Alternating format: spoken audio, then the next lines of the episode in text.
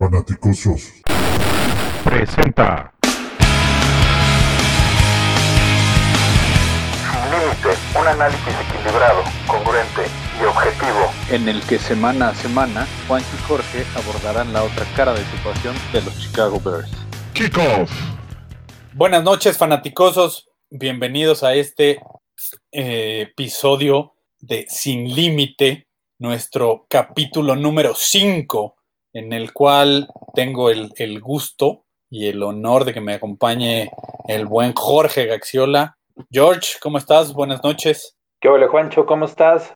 Encantado de estar otra vez aquí ahí, acompañándote para ver las novedades y, cosas que están alrededor de nuestros osos de Chicago. Hoy vamos a tener un, un programa bien interesante y bueno, no, no digo más para que no, no espolear el, el asunto, ¿no? Claro, sí, digo, como siempre es, es, un honor estar aquí, poder platicar contigo, George. Este, eh, como lo mencioné, el honor es mío. Y, y, bueno, pues vamos a, vamos a entrarle de lleno a esto, ¿no? Porque además aquí en Sin Límite nos gusta no solamente hablar de los, de los Chicago Bears, sino de lo que está pasando alrededor de la NFL. Y, y bueno, pues hoy creo que todos nos enteramos de, de la noticia que, que, rompió las redes sociales y que volvió loco uh, Twitter y, y, y, todos aquellos eh, espacios que, que, le dan difusión al, al, fútbol americano.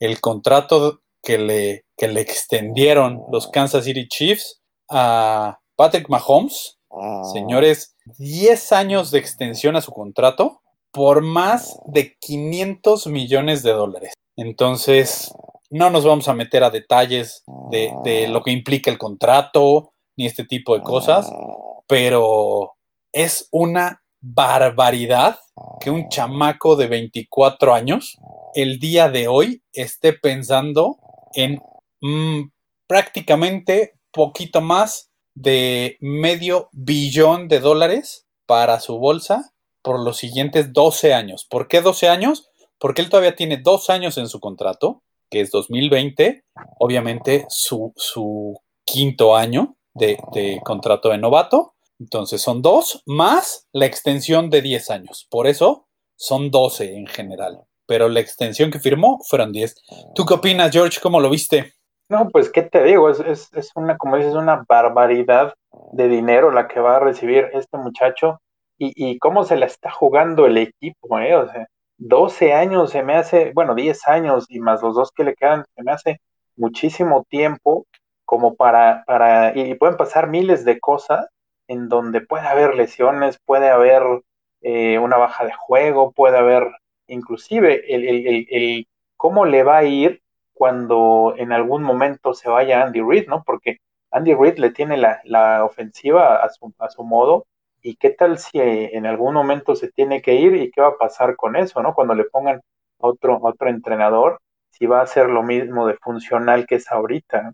Estamos hablando de una cantidad de dinero que, que es brutal, ¿no? Si, lo, si los vamos a, a números de, eh, de este contrato, fíjate nada más, al mes se va a estar desembolsando 4 millones de dólares al mes, lo que muchos eh, están ganando al año, ¿no?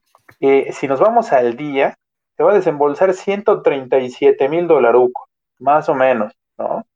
Por hora, más de 5 mil dólares por hora. Eh, por minuto, casi 100 dólares por minuto se va a embolsar el tipo este, ¿no? Y por segundo, un dólar con 59 centavos. Entonces imagínate, durante el tiempo que dure este, este programa, ya casi casi se está metiendo a la bolsa el, el niño 5 mil dolarucos, ¿no? ¿Eso te hace sentir pobre o no te hace sentir pobre, mi querido Juancho? Este, más o menos, porque, porque bueno, hay, hay semanas en las que yo hago más o menos como, como mil pesos. Entonces, no, no, mira. Yo gano, yo gano el dólar con 59, pero a la, a la quincena. a la quincena, sí.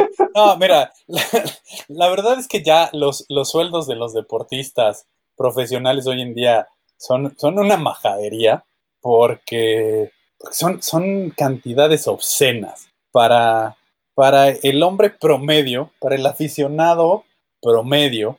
la verdad es que las cantidades ya que se manejan en, en NFL, en, en, la NBA, en la Major League Baseball, son, son cantidades que, que, muchas veces no vamos a ver juntas nunca, más que así escritas, ¿no?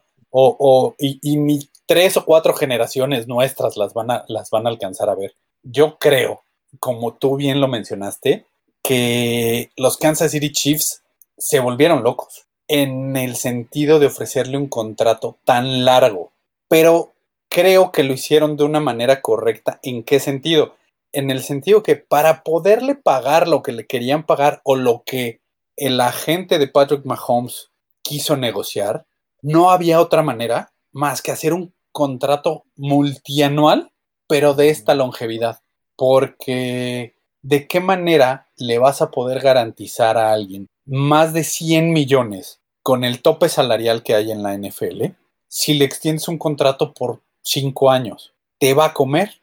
Ese contrato te va a comer. Se va a llevar más de la mitad o la mitad de tu tope salarial. Entonces, yo creo que lo hicieron bien en ese sentido. Habría que analizarlo profundamente para ver dónde están eh, los paréntesis, las comillas, todos estos mecanismos de los cuales habla para, alcanzar toda esta cantidad de, de, dinero.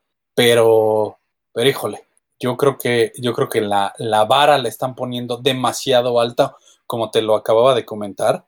Simplemente Doug Prescott rechazó un contrato de Dallas por 131 mil millones de dólares y, cinco años. Entonces, yo sé que, Prescott no ha ganado el Super Bowl, no es la maravilla que es Patrick Mahomes, pero al final sí creo que es un coreback que a lo mejor en otro sistema, a lo mejor ahora con McCarthy, pudiera llevar a, a Dallas a, a, un siguiente nivel. No lo sabemos, pero, pero sí está poniendo la vara muy alta incluso para jugadores que, pueden llegar a ganar igual o más que un coreback. Eh, en, en, nuestro caso y en los Osos de Chicago tenemos a Khalil Mack, que, que por un momento fue el, el, jugador defensivo mejor pagado de toda la liga, con el contrato más grande de toda la, la liga, hace dos años, cuando, cuando hicimos el trade por él, y se, y se le dio extensión a su contrato. Entonces, ¿qué va a suceder de aquí en adelante con, con, estos sueldos?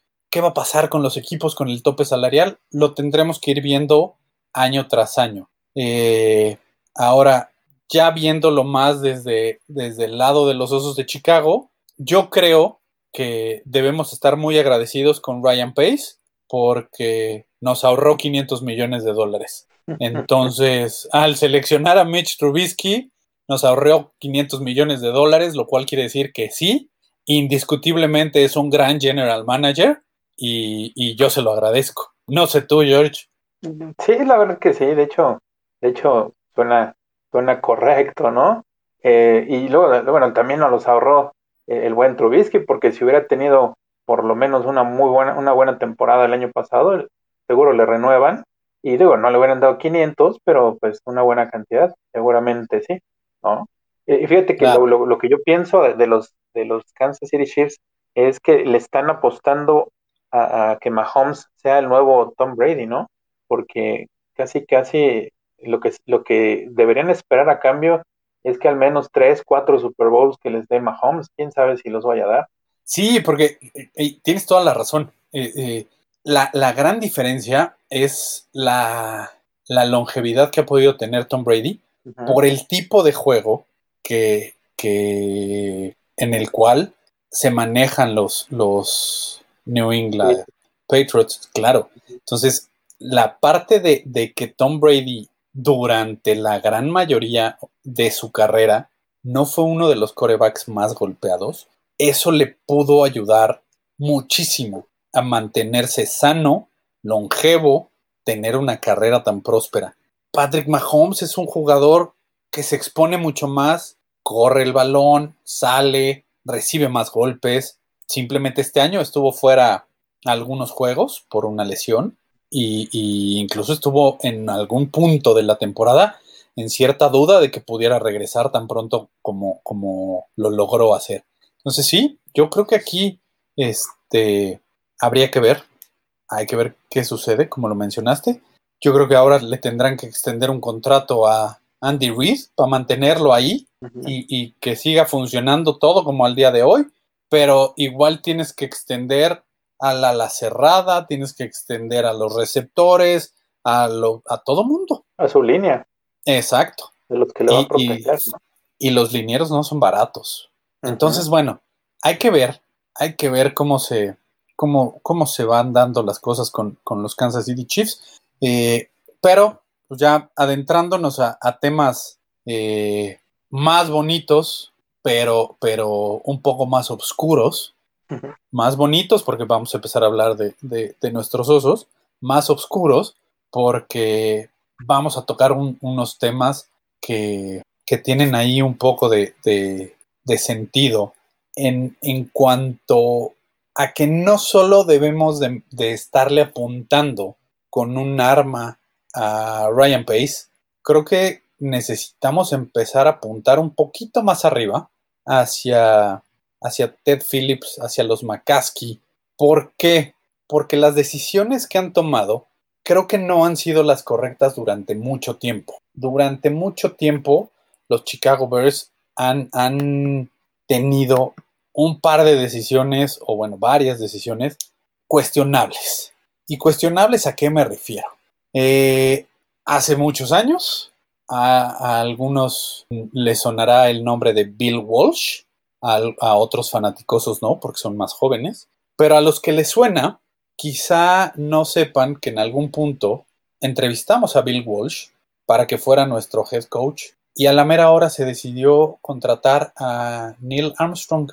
Después se entrevistó a un señor llamado Bill Belichick, pero a la hora de tomar la decisión se decidió contratar a un tal Dick Jaron. Después de eso se entrevistó a alguien llamado Bruce Arians para contratar a nuestro queridísimo Mark Tresman. Entonces, creo que las tomas de decisiones no han sido las correctas desde cómo se han seleccionado a los, a los head coach.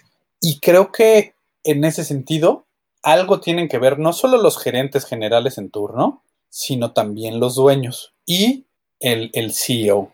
Entonces, creo que me gustaría poner un poco en la mesa el si realmente la decisión de contratar a Nagy ha sido la correcta, porque cuando se contrató a, a Nagy, se tenían previstas un par de, un par de, entrevistas, valga la redundancia, y ya no se dieron. Pace se enamoró de, de Matt Nagy y dijo, con este nos casamos. Y por ahí se quedó en el tintero quien es hoy el entrenador en jefe de los Colts de Indianápolis. Entonces, creo que en algunos años veremos si, si esta fue la decisión correcta, contratar a Nagy y no terminar toda la ronda de entrevistas. Pero al respecto me gustaría, me gustaría mucho escuchar tú qué, tú qué opinas, George. Pues mira, yo creo que, que el, el, el mero comentario este, como que sobra, ¿no? Estamos hablando de, de cuántas, cuántas victorias entre los tres que, que, mencionaste ahorita. Yo creo que sí le pegan a las 500, 600 victorias contra las, ¿qué serán? Unas 100 victorias, 50 victorias que dieron estos tres tipos.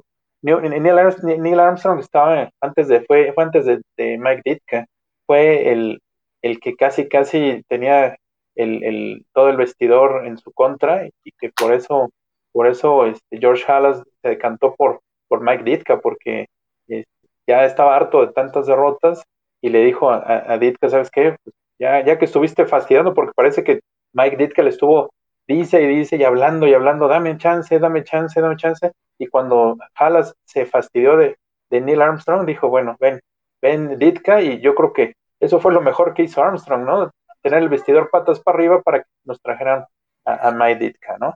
En el, en el caso de, de Jauron, pues fue por ahí de los, de los 90, ¿no? Y, y, pues fue una década en la que pasamos, pero sí, desapercibidos. Y bueno, Tresman ya ni, ni de hablar de él, ¿no? La verdad, el, el, peor equipo, yo creo que en mucho tiempo lo tuvo él y, y, y Bruce Arians ahorita anda en, en, Tampa Bay, ¿no?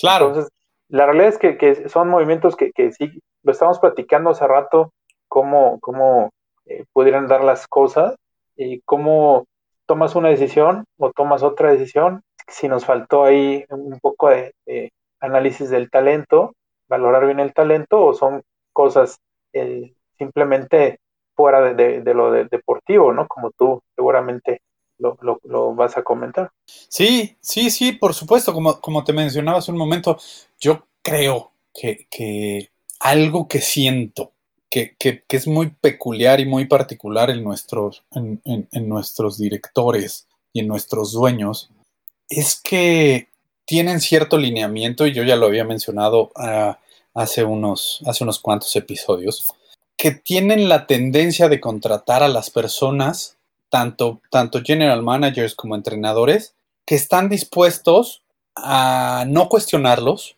a doblar las manos y a hacer lo que ellos digan. Y estoy seguro que ni Bill Walsh, ni Bill Belichick, y mucho menos Bruce Arians, son tipos que se queden callados, que doblen las manos y que digan, está bien, tráeme a tal jugador aunque yo haya querido a este, está bien, acepto esto, está bien, acepto esto otro. Entonces, yo creo que un poco eso ha influenciado en la toma de decisiones para seleccionar tanto a los general managers como a los, como a los entrenadores. Y a los general managers, ¿a qué me refiero?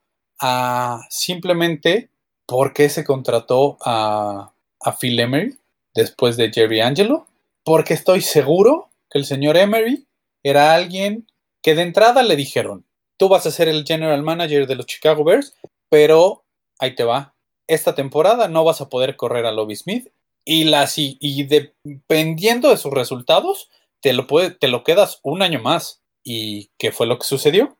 Con un récord ganador, Phil Emery dijo, no, no, este no me sirve, adiós. Eh, lo cual retrasa un proyecto.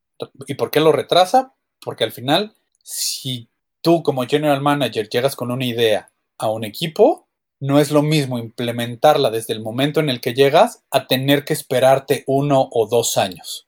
Porque al final tú llegas con un proyecto, llegas con una visión, hay cierto talento en el draft, hay cierto talento en la agencia libre que tú tienes considerado. Y el que ya no estén disponibles para la siguiente temporada afecta a tu proyecto. ¿Qué pasó con, Ryan Pace cuando sustituye a, a Emery? Primero contratan a John Fox y después contratan a, a, Pace, ¿no? Y a Pace le dijeron, tú te tienes que quedar con, con Fox, hazle como quieras. Entonces, por ese tipo de situaciones por las que yo creo que, que en nuestro equipo les gusta mucho esta parte de decir, híjole, pues te tienes que aguantar y tú vas a hacer lo que yo quiera y lo que yo diga. ¿Qué hubiera pasado? Te lo comenté hace un rato. Si, si Ryan Pace hubiera iniciado su proyecto desde que llegó al equipo y no hubiera tenido que esperarse eh, un par de temporadas soplándose a Kotler y después soplándose a su gran error Glennon.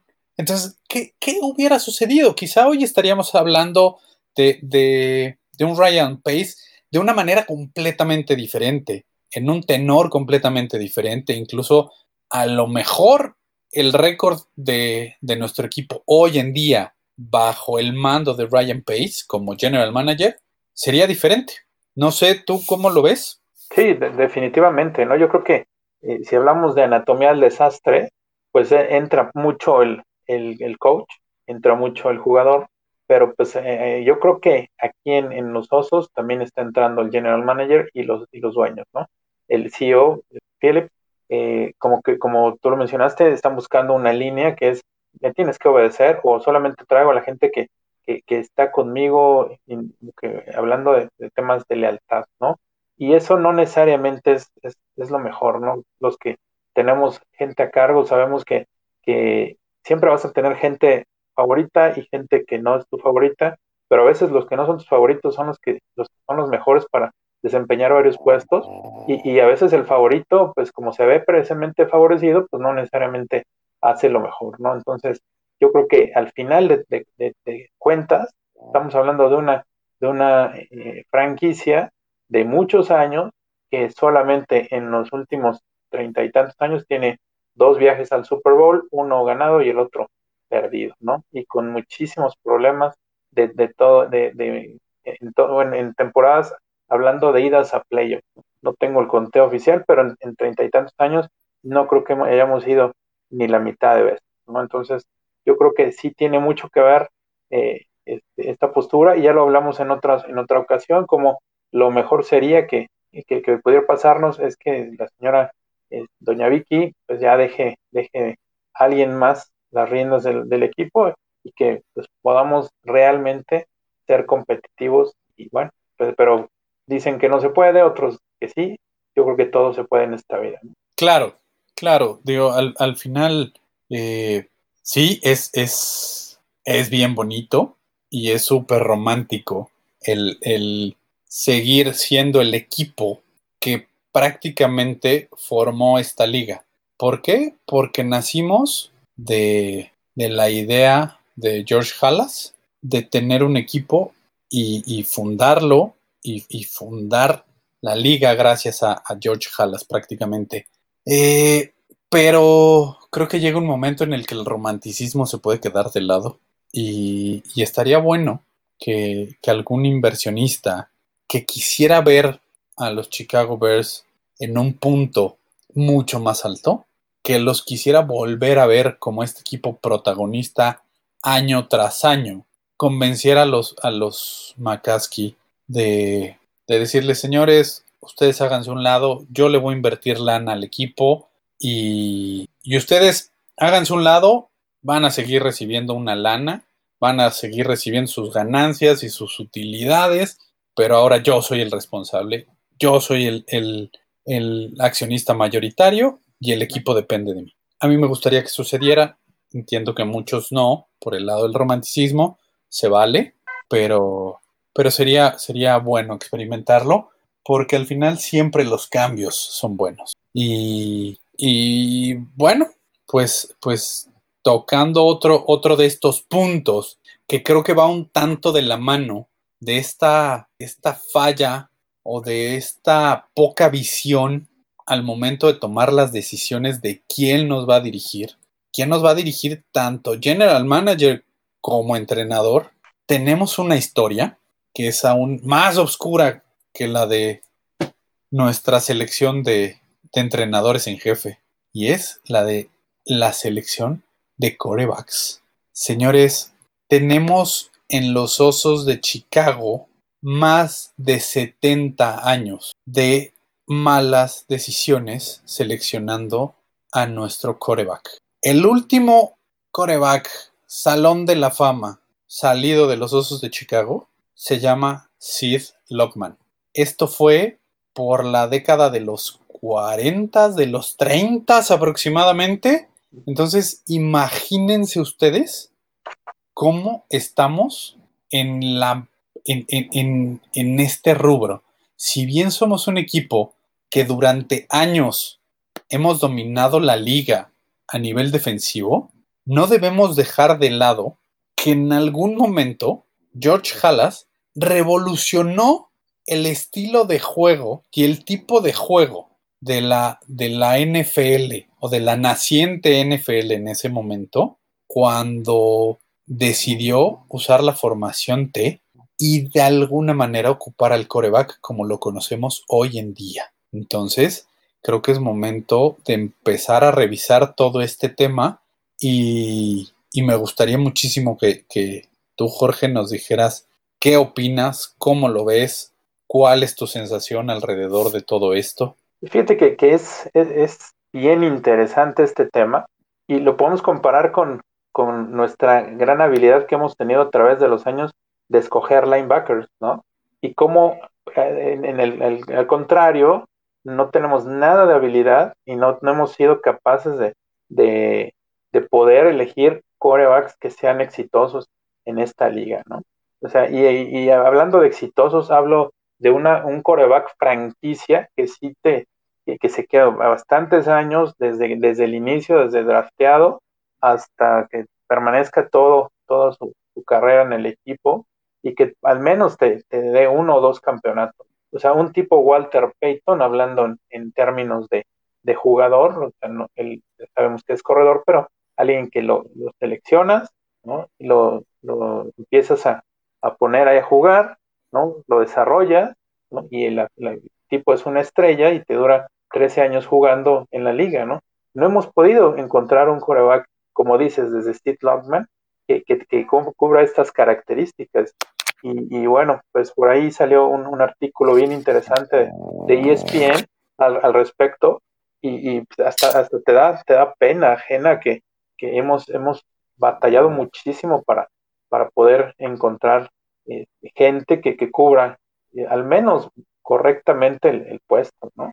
Sí, sí, sí, no, por supuesto. De hecho, justo en, en este, en este artículo que sacó, que sacó Jeff Dickerson, Jeff Dickerson uh -huh. de, de, ESPN hace sí. un par de semanas, habla y, y menciona que los Osos de Chicago, en la era del Super Bowl, estamos rankeados como el último equipo, por no decir el peor equipo, en cuanto a rating de corebacks, con un grandioso 48.3 de rating, lo cual, Ridículo. señores, es basura.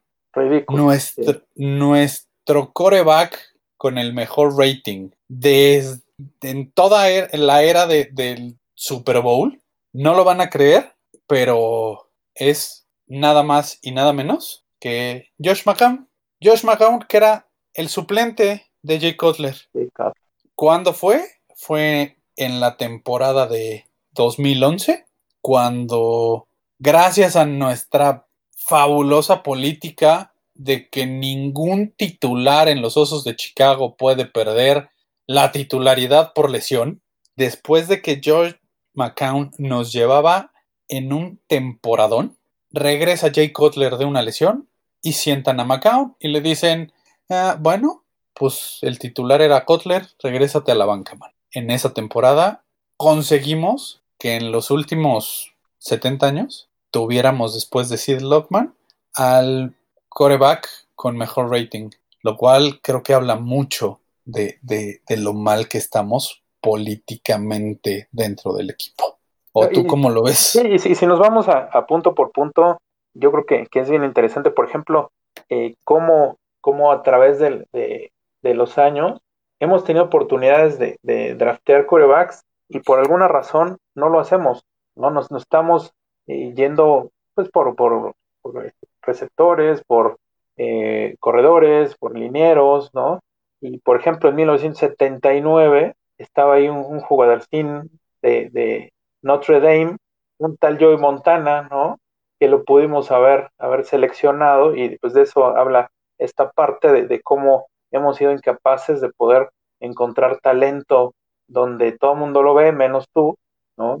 Eh, parece que, en ese año eh, los, los Bears eligieron a Dan Hampton, que ahora no, no lo hizo mal, eh, en primera ronda, pero resulta que para la tercera todavía estaba Joe Montana, ¿no?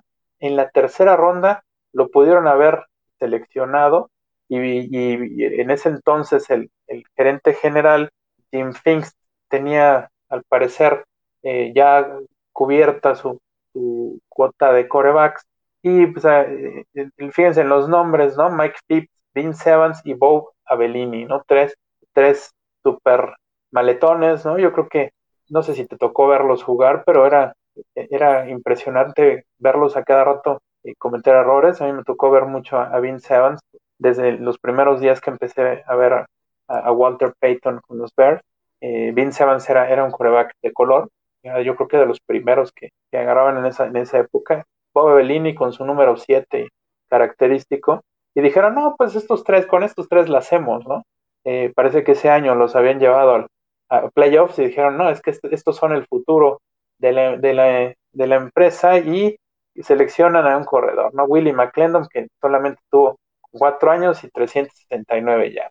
Entonces, imagínense cómo, cómo empezamos esto y pues para 1982, pues sí, tomamos a Gene McMahon ¿no? en, primera, en primera ronda después de, de quién sabe cuántos años que, no habían tomado uno, ¿no? Y pero pues ya sabemos lo que le pasó a él, problemas de, de, todo, de todo tipo, ¿no? Y así, si nos vamos año por año, los, las, las decisiones que tomaron, pues no son las mejores, ¿no? Por ahí en 1999 seleccionan a uno que pudo haber, o, que estaba eh, seleccionado como para ser la gran figura, Kate McNown, no sé si te acuerdas de él, eh, estaba destinado a ser otra, una superestrella. Eh, recuerdo muy bien que, que, llegó en las épocas de, de Harbaugh y la verdad fue un petardazo, pero de, aquellos, ¿no? Y, pues con problemas sobre todo de, actitud que, que tenía en el vestidor, no sé si lo recuerdas.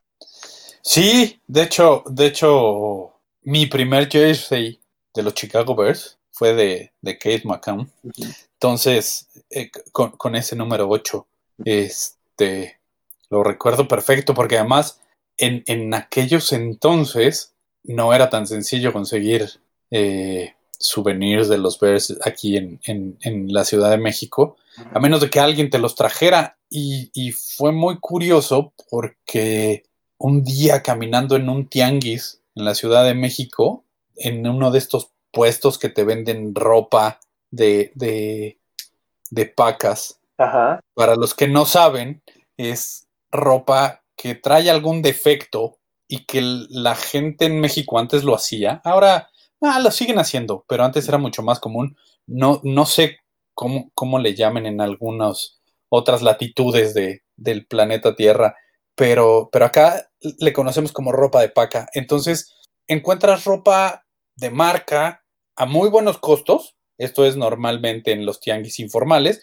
Eh, y me acuerdo que lo vi así y vi jersey de los osos de Chicago. Me volví loco y, me lo compré, ¿no? Por en aquel entonces estamos hablando de, 200 pesos, ¿no? Eh, pero bueno, esa es, esa es la anécdota de mi jersey. No, y claro que lo recuerdo, era malísimo. El tipo, digo, en, en, en, UCLA fue una gran, gran figura. Y, y justo por eso todo el mundo esperaba que el tipo la reventara en la NFL durísimo. Para nuestra mala suerte, pues lo único que reventó fue nuestro vestidor y, y al equipo, porque fue temporadas perdidas. De ahí hasta que no decidieron seleccionar a, a Rick Grossman. Hasta ese momento fue cuando primero pasaron 31 años para que seleccionaran en primera ronda, como bien lo mencionaste. Tuvieron que pasar 31 años para que en el 82 seleccionaran a, Jim McMahon. Después de eso, eh, un, un par de años, como cinco o seis años después, tomaron a, a Harvard de la Universidad de, Michigan. Eh, y bueno, así, así han, han ido eh, las decisiones hasta que llegamos a, a. Después, eh, en, en, 2003 deciden tomar a, a Sexy Rexy y, bueno, alguien que también nuevamente tenía muchísimo potencial, lo tuvo eh, en sus años de colegial. Fue, fue un gran estrella en la Universidad de Florida. Él parecía también que nos podía llevar a, la tierra prometida, de hecho lo hizo, pero, pero lo hizo más cargado por la defensiva que realmente por lo que, por lo que él, él hacía. Y, y seguíamos sufriendo, y seguimos sufriendo de corebacks eh, Grossman nuevamente, tipo con muy mala actitud. Dicen que a él lo que mucho le afectaba era que, que no se preparaba para, para los juegos, que él prácticamente, o sea, iba, entrenaba, pero, pero en realidad no tomaba como muy en serio la preparación de los, de los juegos, ¿no? Eso es lo que, eso es lo que, lo que, lo que dice el artículo, y bueno, pues lo que todos conocemos. Era si salía el, buen Rex Grossman, híjole, tenía unos niveles exorbitantes. Y si salía el mal Rex Grossman, era lo peor que nos podía pasar y el peor coreback de la liga. Sí, pues acuérdate del, Super Bowl 41 de Pancho. Cualquier coreback humanamente en, en, un día bueno hubiera ganado, nos hubiera hecho ganar el Super Bowl. La realidad es que, la defensa que teníamos, y bueno, y, obviamente Devin Hester, nos tenía todo puesto para poder haber ganado ese partido. Pero lo que dejó de hacer Rossman fue lo suficiente como para no ganar. No sé, si, tú lo ves, y por eso muchos fanáticosos saben y, le dicen el, innombrable, porque gracias a él no tenemos nuestro segundo ¿no? Tu segundo Super Bowl. Sí, sí, sí, no. Y ahí se empezaron a, a juntar ya otro, otro montón de cosas, ¿no? Porque después de él estuvo Orton, que, que era cumplidor. Él, él, yo creo que de los últimos corebacks que hemos tenido, ha sido cumplidor. No voy a decir más, no voy a, o sea, no puedes decir que era un gran coreback, nada, fue cumplidor, incluso cumplió su misión de entrar en el trade por, por Cutler. Jay Cutler. Y, y bueno, pues la historia de, de Kotler creo que todos la conocemos. Eh, gran talento, gran talento eh, físico, brazo impresionante, pero una actitud. La precisión Que- que tenía Cutler, eh, era súper preciso. Te ponía el balón donde que él quería. No, y además la fuerza. El, el- el tipo, El tipo era, cap- era capaz de, sin mayor esfuerzo, volarte un pase de 70 yardas. O sea, de la yarda 30 de tu cancha, ponerla en, en- en- en la zona de gol del otro lado, de ese tamaño. Y era tanto ese talento que nunca nadie lo supo llevar al siguiente nivel. Yo creo que, yo creo que una de las grandes eh, temas y la frustración que todos como fanáticos tenemos con él es el hecho de que todos siempre esperamos más. Eh, recuerdo cuando, cuando hicieron el trade, yo a los pocos años conocí a, a- a Jorge, a Jorge Naim. Teníamos poco de conocernos y los dos estábamos vueltos locos, pero vueltos locos. Decíamos, no, hombre, ahora sí, que se agarren todos porque traemos una gran defensa. Este coreback nos va a hacer llegar al Super Bowl cinco años seguidos, sí, cómo no.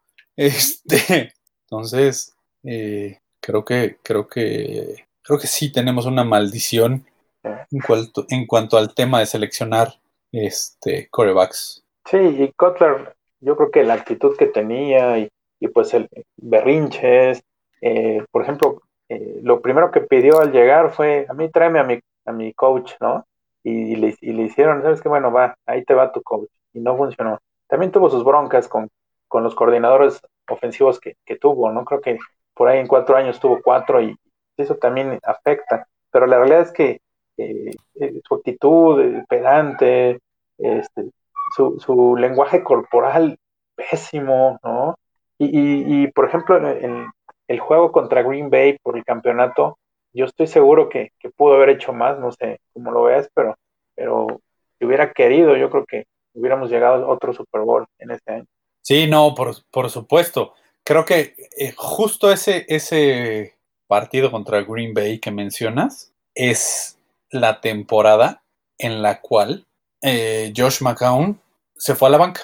Fue justo esa temporada, 2011. Y, y, bueno, pues ya los, los demás conocemos la, la, historia. Entonces, creo que, creo que es doloroso. Creo que es muy, muy doloroso el, el hecho de, de, darnos cuenta o, o ir eh, haciendo esta pequeña recapitulación de, de todo lo que, lo que hemos padecido en cuanto a las malas decisiones para seleccionar corebacks. Es, es brutal, es impresionante. Digo, y ya no hablamos de, de, la selección de corebacks después de Kotler, porque es la que estamos viviendo, es la que estamos padeciendo. Creo que simplemente, pues, tenemos que ver qué sucede. Tenemos que ver qué va a suceder ahora contra, con nuestra gran decisión, bueno, no nuestra, sino de nuestro general manager, de una, pagarle a Mike Glennon lo que le pagó. Porque creo que el principal error que cometió Ryan Pace fue deshacerse de Kotler para no pagarle un contrato de arriba de 10 millones de dólares y traer a Mike Glennon. Porque bien o mal, Jay Kotler era mejor que Mike Glennon. Por mucho. Que quizá no le gustaba la actitud, está bien. Pero en cuanto a talento, por mucho es, es mejor Kotler que Glennon. Si vas a gastar tu dinero así de, de tontamente, pues yo se lo hubiera apostado a Kotler y entonces sí le hubiéramos podido dar un año de banca o quizá dos a, al proyecto Trubisky. y hoy estaríamos hablando de una manera diferente de Trubisky. Al tener una mala decisión por parte de Ryan Pace y contratar a Glennon, ¿qué fue lo que sucedió? A los cinco juegos tuviste que sentar a Glennon para meter a, a un chamaco que solamente tenía 13 juegos de titular en su carrera como, como jugador colegial. El resto creo que es historia. Oye, Juancho, a ver, y, y lo voy a poner así. ¿Tú crees que Kotler hubiera sido un buen mentor para, para Trubisky? ¿Crees que se hubiera prestado? ¿Cómo lo ves? Yo creo que sí. Yo creo que sí, te voy a decir por qué. ¿Qué? Si tú escuchas historias de gente como, como Long, él lo dice, que el primer jugador que lo arropó dentro del vestidor de los Osos de Chicago fue Jay Cutler. Y así hay varias historias, que él, como veterano, arropaba muy bien al- a, los novatos. Su actitud como líder en el equipo, su actitud personal, ganadora, y eso, eso es incuestionable porque no tenía, era patética. Cuando, cuando había que sobreponerse a una situación negativa, el tipo era el primero en, en, en, darle la cara al equipo. Así, él le daba la espalda. Pero en cuanto a su actitud con los novatos, por lo que yo he alcanzado a leer, es que con todos era, era un gran mentor. Yo creo que sí, yo creo que hubiera funcionado. E incluso yo creo que hubiera funcionado con el simple hecho de darle a Mitch Trubisky ese primer año de colchón para que aprendiera y entendiera lo que es estar ya en la NFL. Y la verdad es que ¿Tú tuvo que, crees? tuvo que aprender de, de, de golpe y porrazo, ¿no? Digo, y Exacto, luego- y pero luego- tú, qué, Sí, sí, sí, dime. ¿tú cómo lo ves? ¿Tú cómo lo ves? Mira, yo, yo la verdad no, no, no recuerdo mucho de, de Kotler en cómo, cómo era así, como tú dices. ¿No? O sea, Yo, yo, la verdad, me pasó como a ti que, que cuando llegó, la verdad estaba yo fascinado y, y sorprendido porque la realidad es que nunca pensé que íbamos a, a jalar el gatillo con, con alguien de, esa, de ese talento y que luego trajeron a Brandon Marshall, si te acuerdas, casi de inmediato, no sé si el mismo año o el año siguiente. No, fue, fue como a los tres años, porque acuérdate que uno de los, uno de los grandes problemas que tuvo, que tuvo Kotler Es cierto, fue sus receptores. que no teníamos cuerpo de receptores. Nuestro mejor receptor era Earl Bennett Earl Bennett, el 80, y, en- y, y después Johnny Knox. Johnny Knox. Esos eran nuestros, es- e- ellos eran nuestros grandes receptores. Y, híjole, pues también por mucho talento que tuviera Kotler, y no lo estoy defendiendo porque su actitud siempre la voy a criticar. Es más, yo creo que ni siquiera se lo podrías pedir a Tom Brady o a Peyton Manning si hubiera tenido el tándem de receptores que tenía Jay Cutler en un principio. Y además a eso, si le sumas que cada dos años le cambiaban al coordinador ofensivo, peor. O sea, creo que, creo que aquí voy a tocar otro tema y me voy a salir tantito de- de- del tema de los corebacks. Regreso un poco al tema de los, de los general managers y de los entrenadores.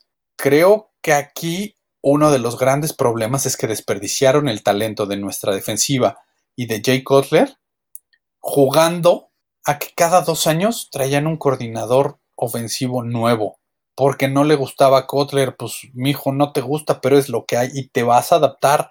Y yo creo que así hubieran funcionado. Hubiera llegado el punto en el que todo hubiera acabado eh, por engranar. Simplemente traen a Mark Martz y al segundo año que hace, se deshace de Greg Olsen porque al tipo decía que para él las alas cerradas no eran receptores, eran bloqueadores. ¿Y qué fue lo que hizo? El mejor receptor que tenía Jay Cutler en ese momento lo mandó a Carolina. Entonces, creo que en cuanto al tema de ofensiva, pues nunca estuvo realmente rodeado de, de talento hasta que llegó Marshall, hasta que llegó Jeffrey. Pero ahí ya tenía los días contados Lobby Smith y nuestra defensa ya estaba cansada. Entonces, creo que, creo que son puntos que hay que, que hay que tomar bastante en cuenta y creo que eso es lo que empieza a desesperar hoy en día. Nuestra defensa no se hace más joven, se hace más vieja y el talento que está rodeando a, a Mitch Trubisky también se hace más viejo. Entonces, ¿qué va a suceder? ¿A dónde? Como, ahora sí, como diría el, el Buki, ¿dónde vamos a parar? Exacto. y, y no se ven ni siquiera eh, vistas de que vaya a ser algo diferente, ¿no? El, de- el día de hoy tenemos a un Trubisky que no ha, que como dice, si bien no tuvo un inicio espectacular, ¿no? Que si hubiera tenido a Kotler seguramente nos hubiera ido mejor, pero bueno, al final este el chavo ya ya ahorita no nadie confía en él y por otro lado Foles que tampoco es la, la solución a futuro, ¿no? Entonces, tarde o temprano vamos a tener que volver a rascar y espero eh, terminantemente que que ahora sí tomemos una buena decisión en cuestión de un coreback, ¿no? Que lo haga Pace, Claro. no sé, ¿no? Si lo va a hacer Pace, no sé, ¿no? Porque eh, como, como hemos, hemos dicho en anteriores episodios, yo creo en lo personal que si este año no, no tenemos un resultado aceptable, se nos va a ir.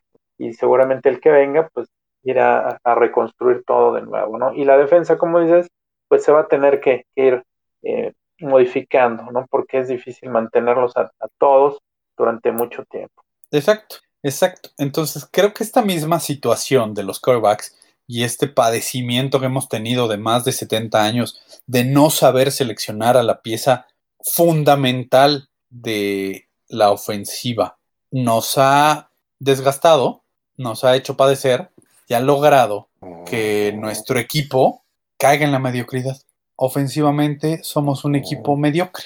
Nos guste o no, así somos. Si tú le preguntas a la gente por qué se acuerdan de, de los osos de Chicago, te dicen o Walter Payton o las defensivas. Pero nunca te van a hablar de una ofensiva, de un gran receptor, de... No, en realidad no. Entonces, creo que, creo que es momento de, de esperanzarnos, de, de, de pedirle a, a San George Halas que, Donde quiera que esté. que se apiade ya de, de nosotros y, y que le hable así entre sueños a su hija y le diga, por favor, resuelve esta situación.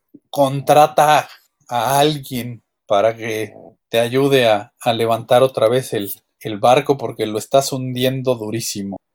Y, y, y, a lo que me refiero con que lo está hundiendo es al tema de los corebacks, para que no se malinterprete, para que no crean que estamos de pesimistas, ni, ni diciendo que, que los Bears ya no sirven y que no, no, no. Señores, amamos a los Chicago Bears, nos encanta nuestro equipo, tanto a Jorge como a mí. Yes. Eso, me, eso me queda muy claro. Creo que, creo que Jorge es uno de los grandes aficionados que, que he conocido este equipo, como todos los que hacemos fanaticosos, pero, pero creo que hemos caído en una mediocridad ofensiva y hoy en día tener una gran unidad de alguno de los dos lados y otra que por lo menos esté arribita del promedio para llegar a ser un equipo contendiente y una de las muestras más claras es Baltimore, el último Super Bowl que ganó. Sí, definitivamente, hablando de, de las épocas de Peyton Manning. ¿no? Sí, sí, sí, sí. No, pero, pero me refiero a Baltimore cuando todavía estaba flaco, ese Super Bowl ah, que ya, ganaron ya, ya. a San Francisco. Lo estoy confundiendo con los Colts. Sí, sí con Sí. flaco, que no, no, no tenía más cosa que hacer que, que no cometer errores, que es lo que necesitamos ya eh, ahorita, ¿no? Lo mismo. Exacto. Y los cargó la defensiva. La defensiva fue la que tuvo la capacidad de parar a Colin Kaepernick en ese Super Bowl, que iban perdiendo y, recuperarse después de, del apagón, tanto de Baltimore como de las luces del estadio. Entonces, este, pues vaya, creo que, creo que es, es, es, un gran resumen, es, es, es como de mi parte lo que, lo que puedo decir en cuanto al tema de corebacks de, de los Chicago Bears. No sé si tú quieras aportar algo más, George. No, yo creo que, que ya dijimos, dijimos todo y bueno, esperemos que a futuro tengamos algo diferente. Sí, claro. Este, pues entonces, señores fanaticosos, no nos queda más que agradecerles el, el que nos estén escuchando, en el, el que sigan creyendo en este proyecto, que sigan descargando nuestro podcast de Sin Límite, que sigan apoyando todos los proyectos de esta gran comunidad de fanaticosos. Y bueno, recordarles que, que a Jorge Gaxiola lo pueden encontrar en Twitter como Arroba Gaxman 1992 Y pues a sus órdenes para lo que ustedes quieran comentar, si nos quieren dar opinión, si nos quieren eh, sugerir algún tema del que quieran que, platiquemos en, adelante, pues lo, tomaremos en cuenta. Y pues muchas gracias por, por escucharnos el día de hoy. Exacto. Muchas gracias. A mí me pueden encontrar como arroba juanchoname34. Ya saben, esta comunidad es en Twitter eh, fanaticosos y nos encuentran como arroba fanaticososcom. Y, y bueno, por ahí también estén pendientes de, de nuestros queridísimos Toño y David, que sus handles de Twitter son arroba imcontreras, ese es el de Toño, y el de David es arroba versmexi, así es como lo encuentran. Y, bueno, eh, nosotros, como, como esto es una pasión sin límite, también les vamos a pedir que escuchen a, a nuestros queridísimos Paul y Matos en su proyecto de Indiscutible. Eh, es parte de este proyecto, es parte de esta comunidad, que sigamos creciendo. Así es que, señores, no queda más que despedirnos con un Bear Down Chicago Bears. Bear Down Chicago Bears.